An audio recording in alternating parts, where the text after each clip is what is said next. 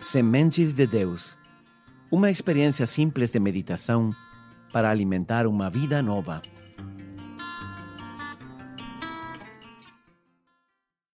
Bem-vindo a esta 19 meditação da série O Advento que mudou minha vida. Sou o Padre Rodrigo do Instituto Católico de Liderança. Estamos preparando nosso coração para vivenciar e compreender do melhor jeito possível a grandeza desta festa de Natal. Se você viver este Natal como Deus quer, Ele pode mudar toda a sua vida. Se você descobrir o que Deus quer ser para você neste Natal, ele não passará como mais um Natal sem deixar um profundo impacto no seu coração. Estamos falando dos presentes que nós queremos dar para Jesus neste Natal. Dizemos que o primeiro de todos é a nossa fé e a nossa confiança. Em segundo lugar, é dar-lhe a Deus o primeiro lugar na nossa vida. Agora gostaria de comentar mais um presente que podemos dar a Jesus neste Natal. O presente é o nosso coração. Ou seja, abandonar completamente nossa vida nas mãos de Deus. Gosto muito do que diz o Salmo 37. Entrega teu caminho ao Senhor, confia nele e ele tudo fará. Entregar tudo as coisas boas e as coisas ruins, o bonito e o feio. Entregar significa confiar em Ele e nunca deixar a inquietação entrar no coração por ter a certeza de que Deus está cuidando de nós. Foi isso que Ele prometeu. Ele cuidará de você. Ele tudo fará. Desde que, claro, você faça a sua parte. O que significa entregar o coração?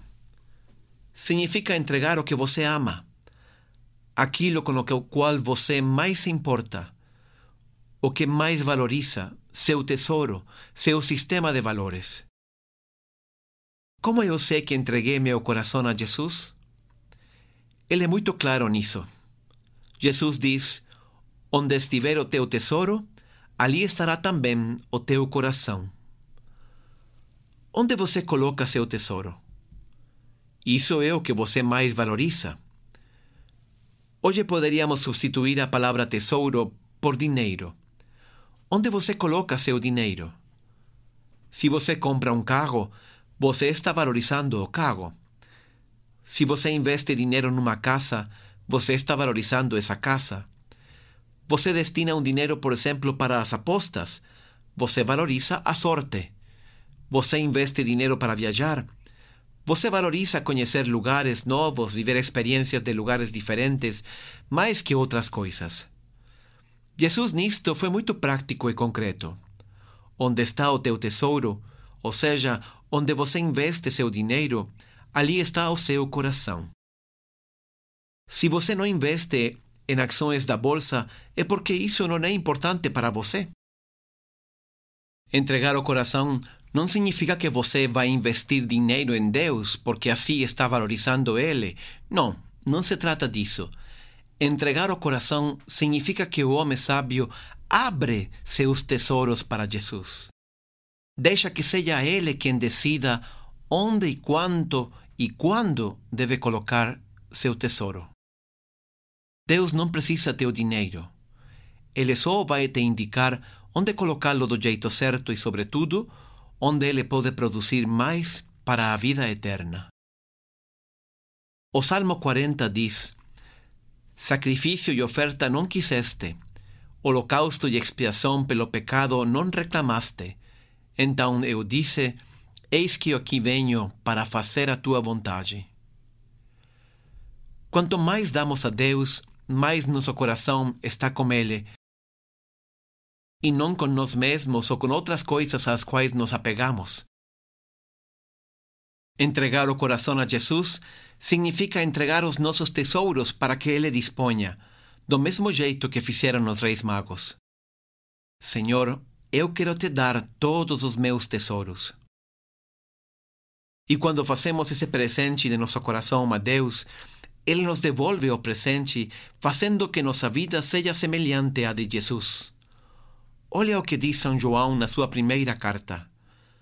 Todo aquele que confia no Senhor purifica-se a si mesmo, como também ele é puro. Você viu?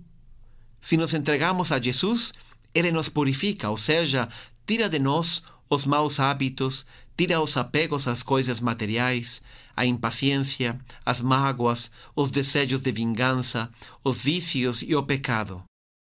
Jesus nos purifica significa que nos faz mais semelhantes a Ele e, portanto, mais felizes.